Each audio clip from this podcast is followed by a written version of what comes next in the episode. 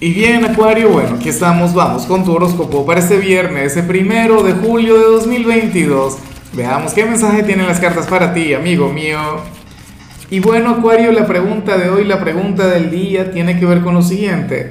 Acuario, hablando de superpoderes, ¿cuál prefieres tener? ¿Ser invisible o volar?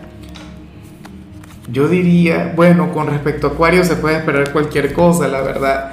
Pero bueno, Mira la energía que te acompaña a nivel general, una energía acuario que me encanta, una energía que me cautiva, una energía que me parece maravillosa. Oye, para el tarot, eh, hoy te vas a sentir más joven que nunca.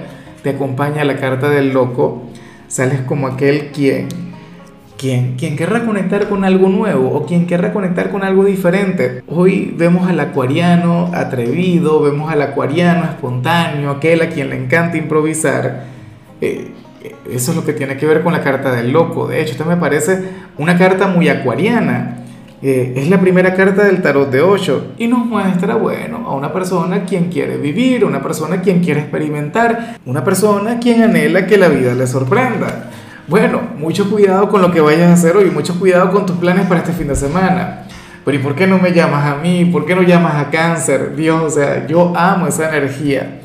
De hecho, que, que acabo de recordar mi juventud, o sea, eh, juventud yo le digo desde los 15 como hasta los 30 años, a la gente salvaje de Acuario, bueno, cuántas experiencias, cuántas anécdotas. Hoy Acuario va, a estar conectando con, esa energía que a mí siempre me ha encantado de su signo. O sea, hoy se te ocurriría cualquier cosa y te atreverías a hacer lo que sea. Y bueno, amigo mío, hasta aquí llegamos en este formato. Te invito a ver la predicción completa en mi canal de YouTube Horóscopo Diario del Tarot o mi canal de Facebook Horóscopo de Lázaro.